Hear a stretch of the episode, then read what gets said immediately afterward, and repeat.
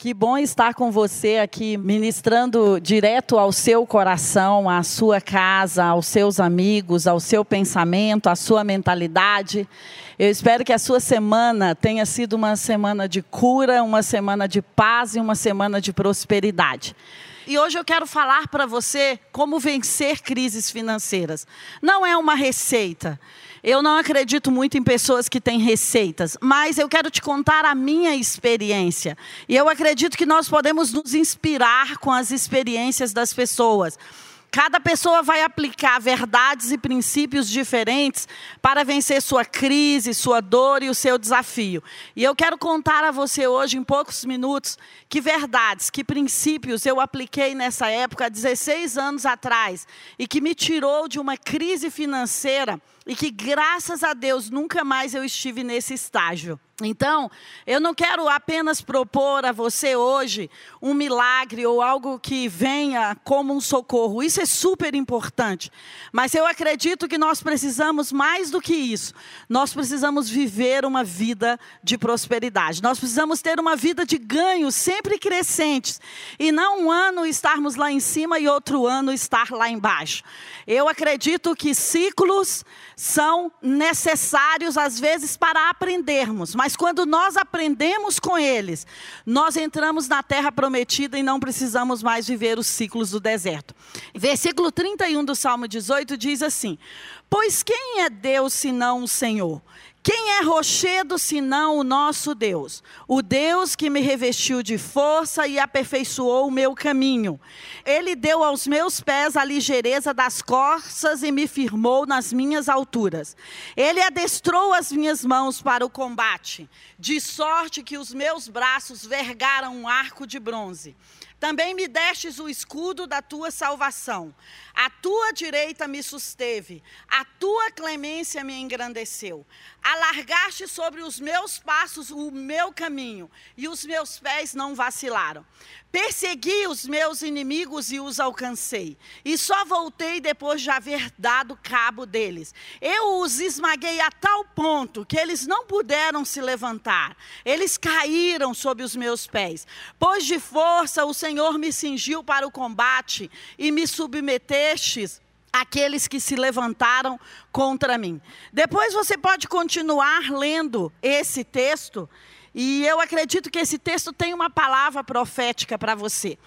Porque eu quero só te lembrar em poucos minutos, o Salmo 18 é um salmo de Davi, ele está falando sobre as diversas vezes que o inimigo o atacou. E que quando ele estava muito mal, o inimigo veio pelas costas e o atacou, e eu dei ênfase isso a semana passada.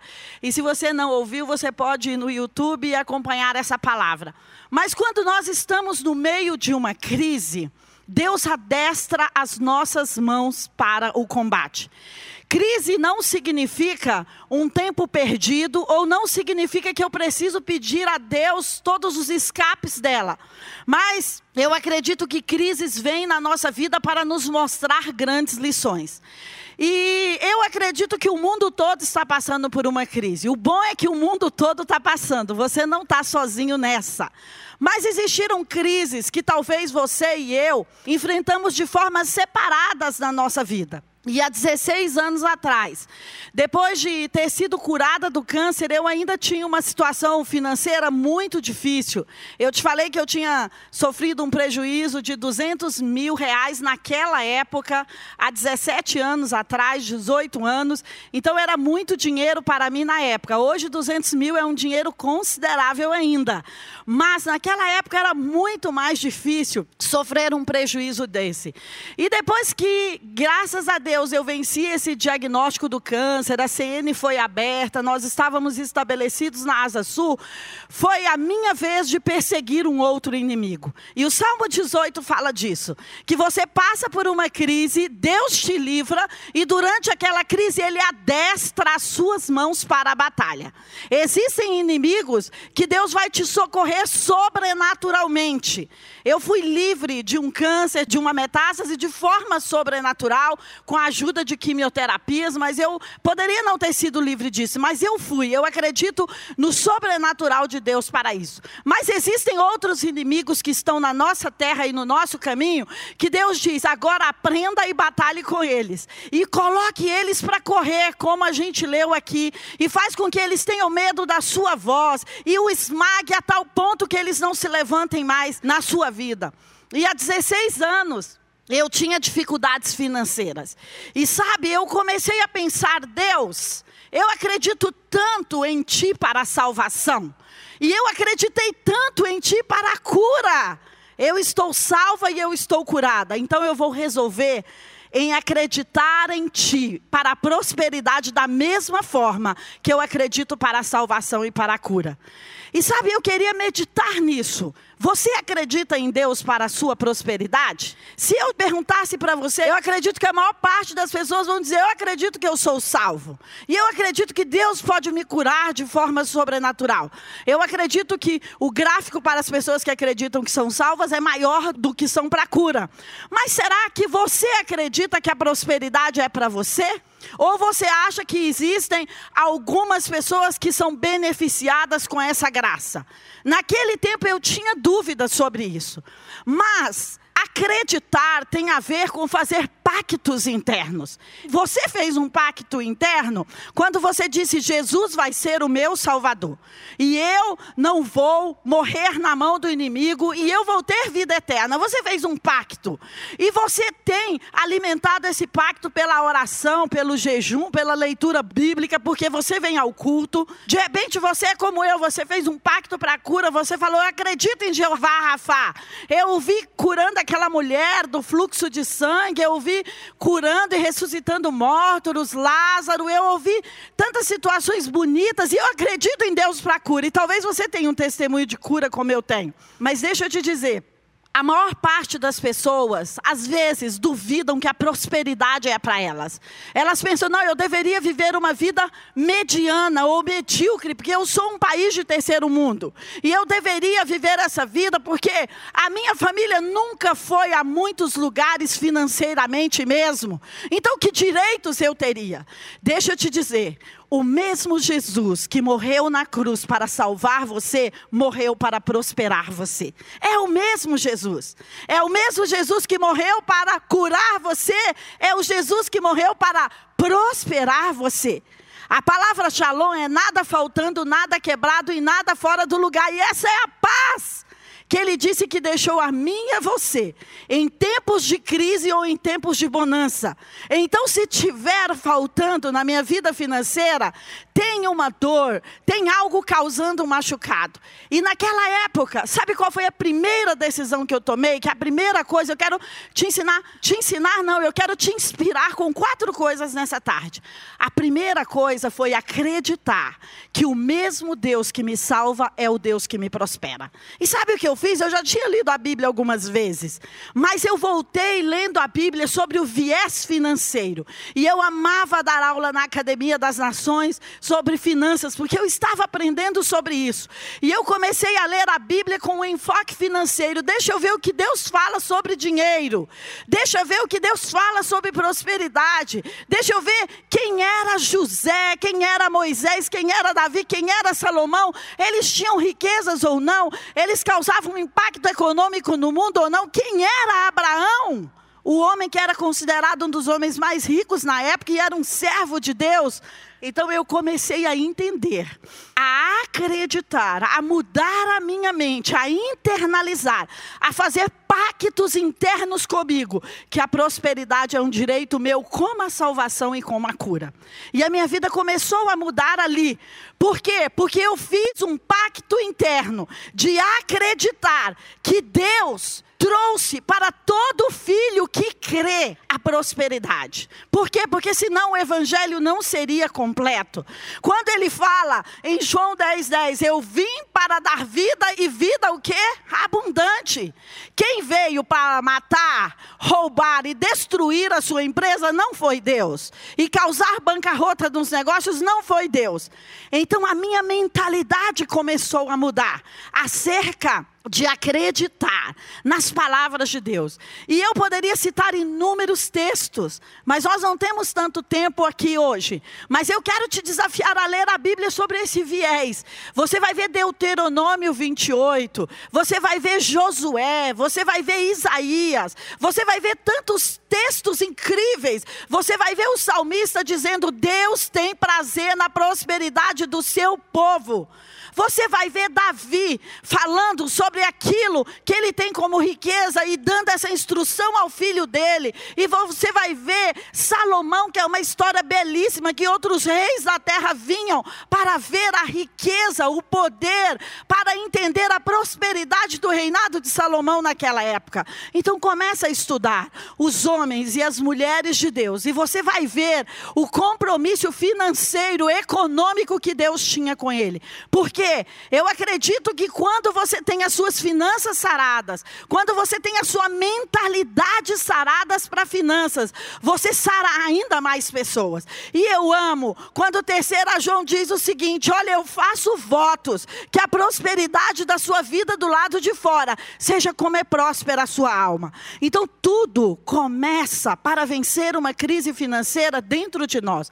Você precisa, antes de tudo, antes de pedir dinheiro emprestado, antes antes de pedir financiamento, antes de fazer negociações, antes de pedir perdão de dívidas, acreditar que a prosperidade é para você, acreditar que Deus tem interesse nisso e que a pobreza, a crise, a dificuldade, a miséria, a bancarrota não glorifica a Deus, mas a sua prosperidade vai glorificá-lo.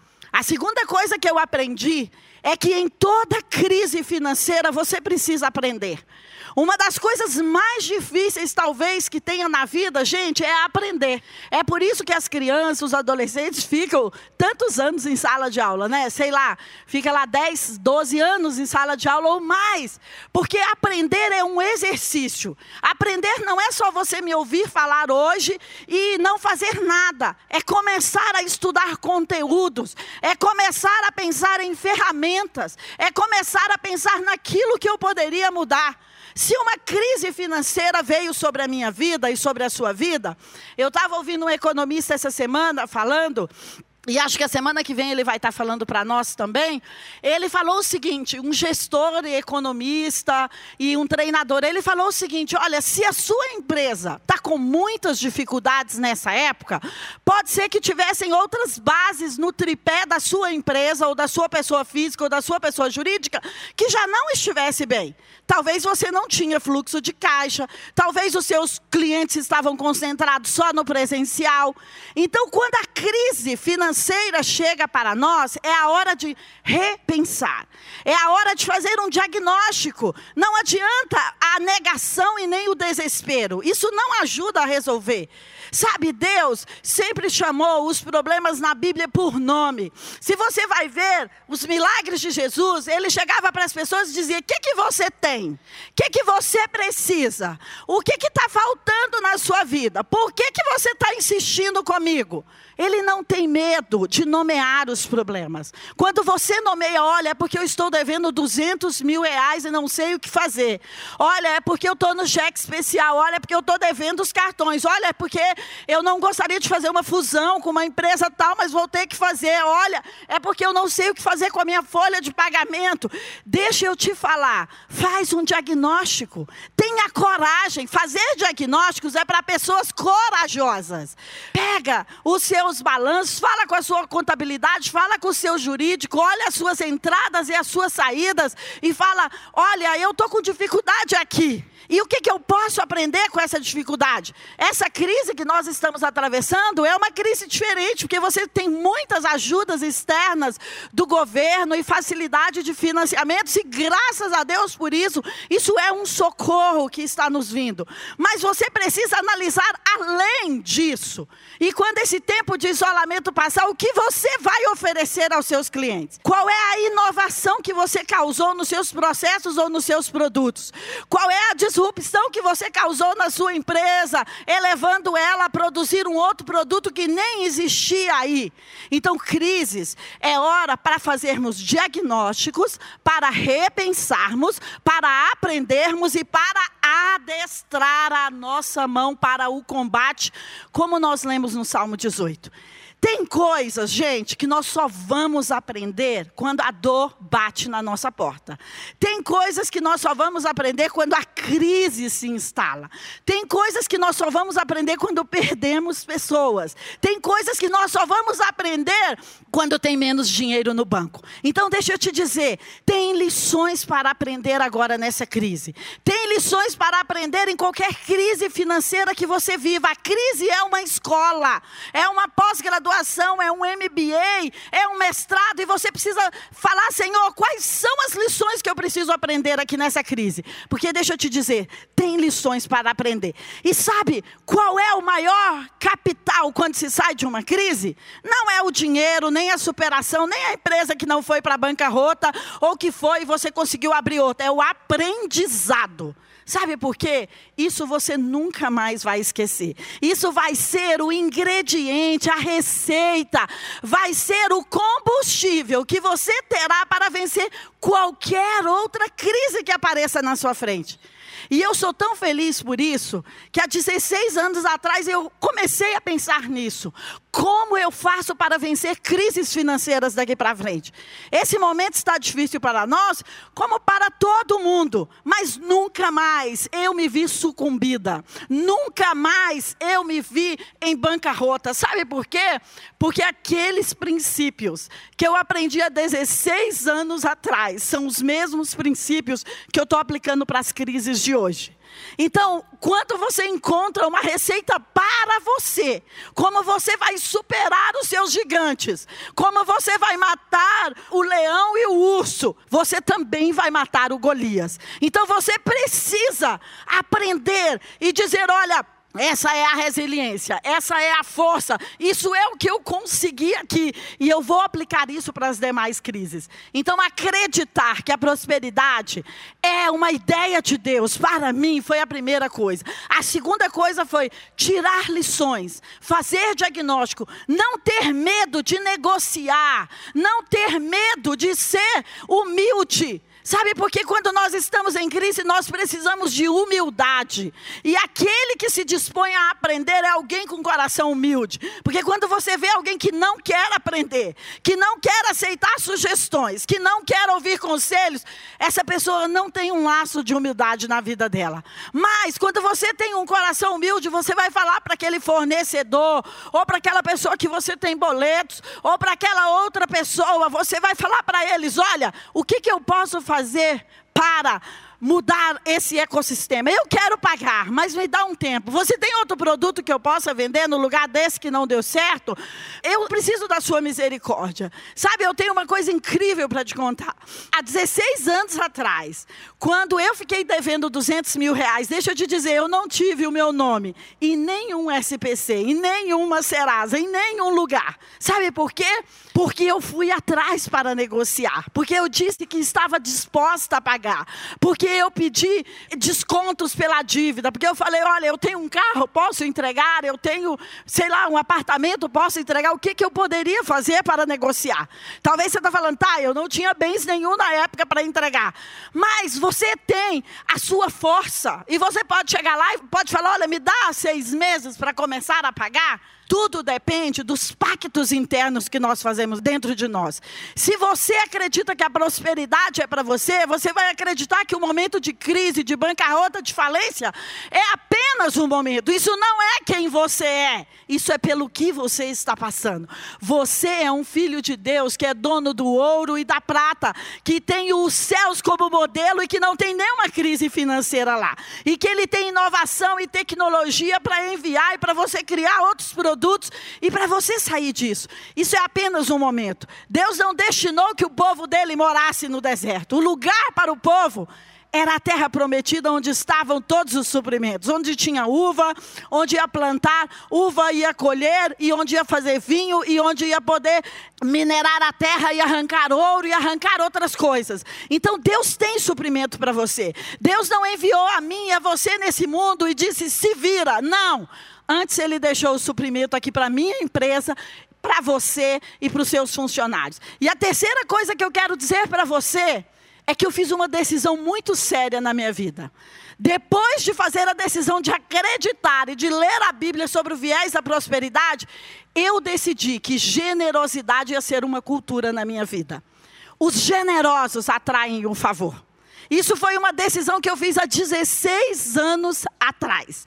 E acredita, isso hoje está no automático da minha vida. Mas todo início você precisa fazer um esforço. Todo início você precisa fazer um esforço para transformar a sua mentalidade, para transformar a sua cultura pessoal. Então a sua cultura pessoal é de quê? Qual nome você daria para a sua cultura pessoal? É de escassez?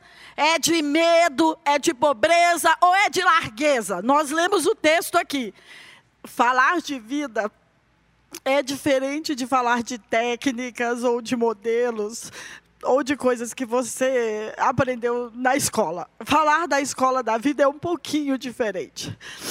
Então esse texto aqui, ele fala o seguinte: quando você aprender, quando você aprender e se você ler ele vai ter o termo justiça por vários lugares. E justiça vai falar de prosperidade, de generosidade, depois você pode ver sobre isso. Mas por vários lugares ele fala de justiça. Olha, por causa da pureza das suas mãos, porque você cumpriu seus votos, porque você foi uma pessoa justa. E sabe o que ele diz? Eu vou alargar o seu caminho. E sabe o que eu tenho experimentado? E o que eu posso dizer para você não é uma receita, é uma experiência. Todas as vezes que você é generoso, um caminho se alarga para você. Você deixa de começar a andar por becos, por caminhos estreitos, por lugares difíceis e começa a andar por lugares largos. Você começa a ter um rio de conexões. Você começa a ter um rio de pessoas interessadas nos seus produtos. Você sempre vai ter uma saída. Deixa eu te dizer, nós estamos tendo saídas nessa crise. Nós estamos nos reinventando nessa crise. Então eu pude pensar em todas essas chaves que eu estou colocando aqui para você, inclusive na atual crise. Na atual crise, nós estamos acreditando que nós não vamos ficar no devedor, que nós não vamos precisar demitir nossos funcionários, nem fechar os nossos templos. Não! Nós estamos acreditando, e nessa crise, nós estamos ajudando as pessoas, nós estamos mandando ofertas para outras pessoas, nós estamos ajudando pessoas que estão com coronavírus em outros lugares do estado, em outros estados do Brasil. Sabe por quê? Na hora da crise é o maior teste para a sua generosidade. Porque na hora da crise você fala, eu preciso segurar o que eu tenho. Mas isso é mentalidade de pobreza. Isso não é mentalidade de quem acredita que Deus não vai desamparar o justo e nem deixar a sua descendência mendigar o pão. É óbvio que você tem que ter as suas reservas, e que você tem que ter seu fluxo de caixa, e que você tem que ter a sua poupança, mas você precisa dividir o seu pão, você precisa repartir o que você tem, e eu quero propor algo para você: que para o final desse tempo que nós estamos com o isolamento social, você procure uma pessoa por dia para ser generosa, você comece a fazer esse exercício, porque você pode ser generoso mandando uma mensagem fazendo uma comida a mais na sua casa e mandando para a casa da pessoa. Você pode ser generoso, dizendo: Olha, quando passar ou até agora eu vou mandar entregar umas roupas para você. Você pode escolher a forma que você vai ser generoso. Mas deixa eu te dizer: generosidade atrai o favor das pessoas e de Deus sobre a sua vida. Isso é uma chave. Tanto que os economistas estão falando sobre isso. Tem um livro lindo do Adam Grant, Dar e Receber receber, economia das dádivas. As empresas estão aprendendo sobre isso, que se elas estiverem um valor ali reservado para o social, para a doação, para ajudar pessoas, isso promove o favor a respeito delas. Pessoas estão querendo fazer negócios com empresas que pensam em doações. Isso está começando a ser um denominador no mundo. Então a generosidade precisa ser uma cultura pessoal. Eu aprendi isso há 16 anos atrás. Como nós podemos na hora da crise, na hora que você não tem nada, que você acha que não tem nada, você pode chamar. Eu poderia citar vários exemplos para você, mas eu acho que se eu citar, eu vou chorar e não vou terminar de falar o que eu quero para você. Mas eu me lembro que eu pensava, poxa, eu quero agradar alguém. E o que, que eu poderia fazer para agradar essa pessoa? Às vezes vai custar algum sacrifício seu. Às vezes, para você ser generoso, vai custar algo. Talvez você vai comer carne moída ao invés de comer filé mignon. Mas você vai ajudar uma outra pessoa a comer carne moída com você, entendeu? Você vai ajudar outra pessoa a comer ovo com você. Você não é tão miserável que não tenha nada para repartir. Você não é. E quando você tem essa disposição de ser generoso e de repartir as suas coisas com alguém, o favor vai bater na sua porta. Eu acredito nisso como a lei da gravidade, que você joga as coisas para o alto e elas vão cair. Isso é uma lei que move nações e que move países e que move governos e que move a economia. Então, nessa crise, tenha a generosidade como uma mentalidade, como uma cultura na sua vida. Você pode ser generoso com a sua família. Mas às vezes nós queremos ser generosos só com quem nós amamos. Não, seja generoso com pessoas distantes. Seja generoso com ministérios, com empresas, com pessoas que estão precisando nessa hora. E por último, eu quero falar para você, talvez seja tão importante quanto o item 1, ou ou nem sei dizer para você, você é que vai me dizer. Mas eu acredito no poder das sementes. O que, que eu tenho aprendido sobre sementes? Que existem valores que você tem, que elas são sementes, que você não pode comer. Se eu já morei na fazenda e eu plantava para colher, e se eu comesse todo o arroz e não plantasse o arroz, eu não teria arroz. E se eu comesse todos os carocinhos da melancia, porque hoje à tarde eu parti uma melancia bem grande lá em casa, se eu comesse todos aqueles carocinhos da melancia, que nem é tão bom, mas vai que eu quisesse comer, e não plantasse ou jogasse só no lixo, eu não teria melancia. Eu vim da fazenda e eu conheço muito bem como é plantar e colher. E sabe o que eu entendi há 16 anos atrás? Que o que você planta, você colhe. Então, se você está precisando de dinheiro, você precisa plantar dinheiro. Se você está precisando de abraço e carinho, você precisa plantar abraço e carinho. As sementes nascem, e se você é fazendeiro e estiver me ouvindo, ou é do agronegócio, as sementes nascem de acordo com as suas espécies. Deus queria a humanidade, e o que, que ele plantou? Ele plantou a Jesus aqui como semente. Então Deus observa esse princípio. E eu tenho entendido que as sementes, elas vão dar também na proporção que você entrega. E tem tantos textos bíblicos para falar para você sobre isso. Então as sementes, Aquele que colhe pouco vai receber pouco.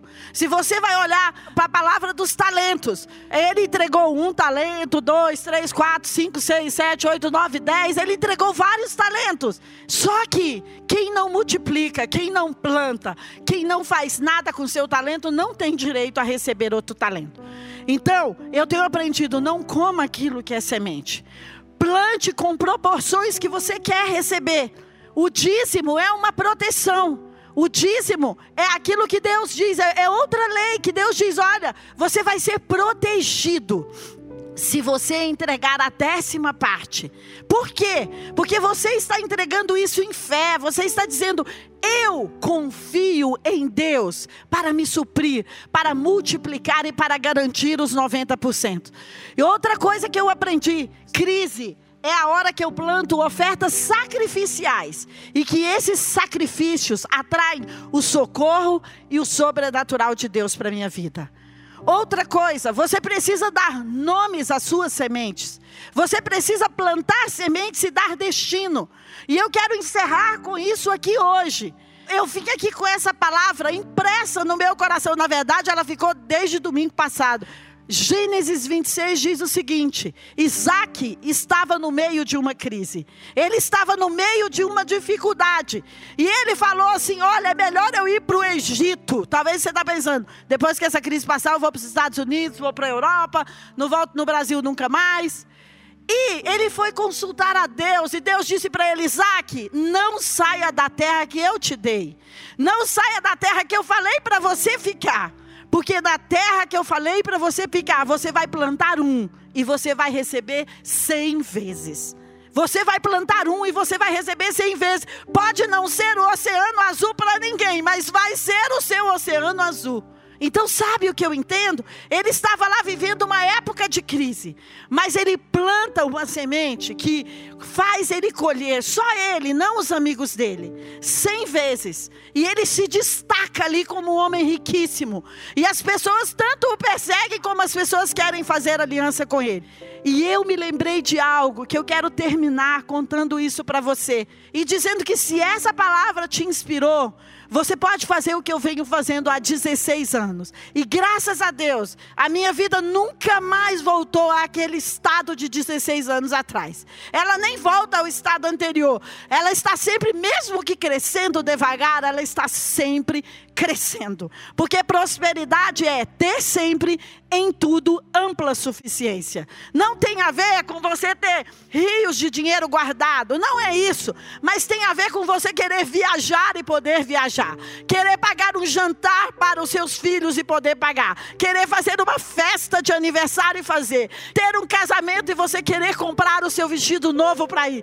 Tem a ver com ter sempre em tudo ampla suficiência. E sabe, há 16 anos atrás.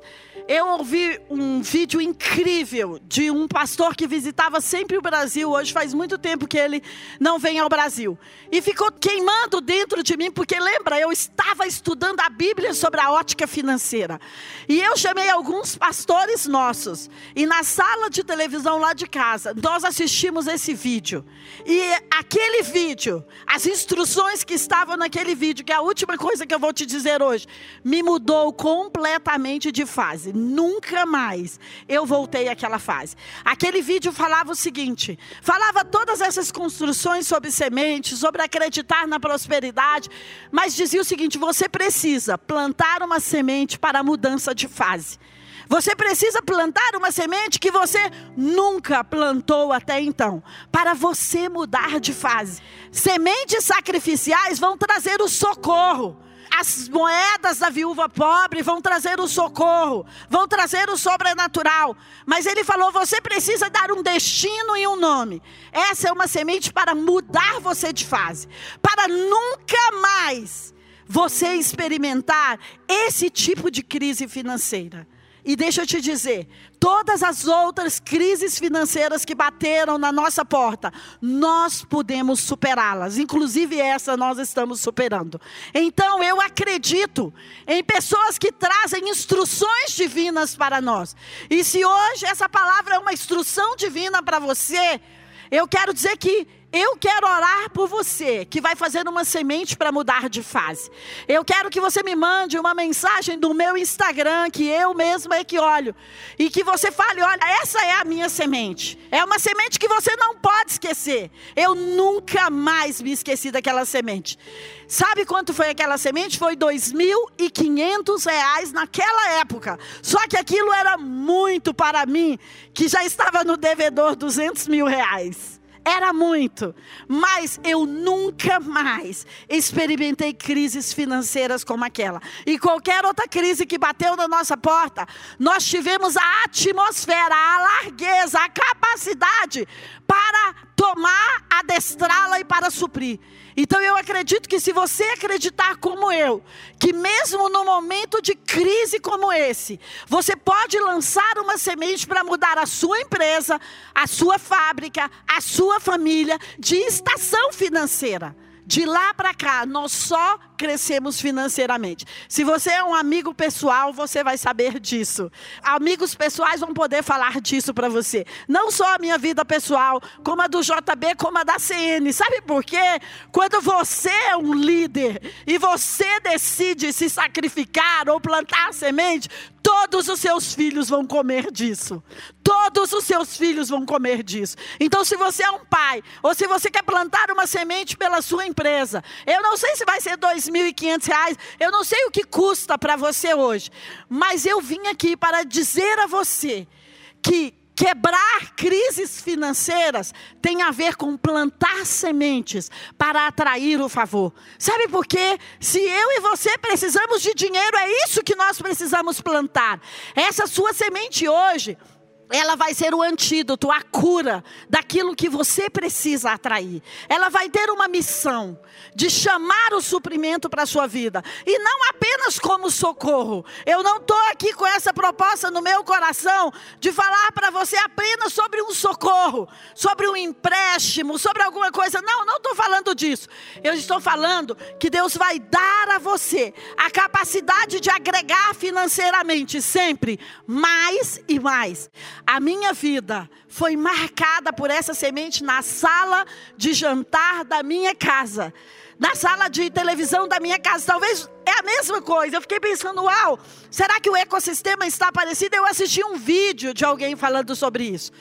Então plante uma semente. E eu quero receber a sua mensagem com o nome da sua semente, com aquilo que você deixou como semente. Se você precisa entregar uma escritura, entregar alguma coisa, a gente vai ter alguém para pegar isso no seu estado ou para pegar isso aqui em Brasília com você. Eu só entendi que essa palavra estava no meu coração desde domingo passado para você. Sabe para quê? Para propor a liberdade financeira.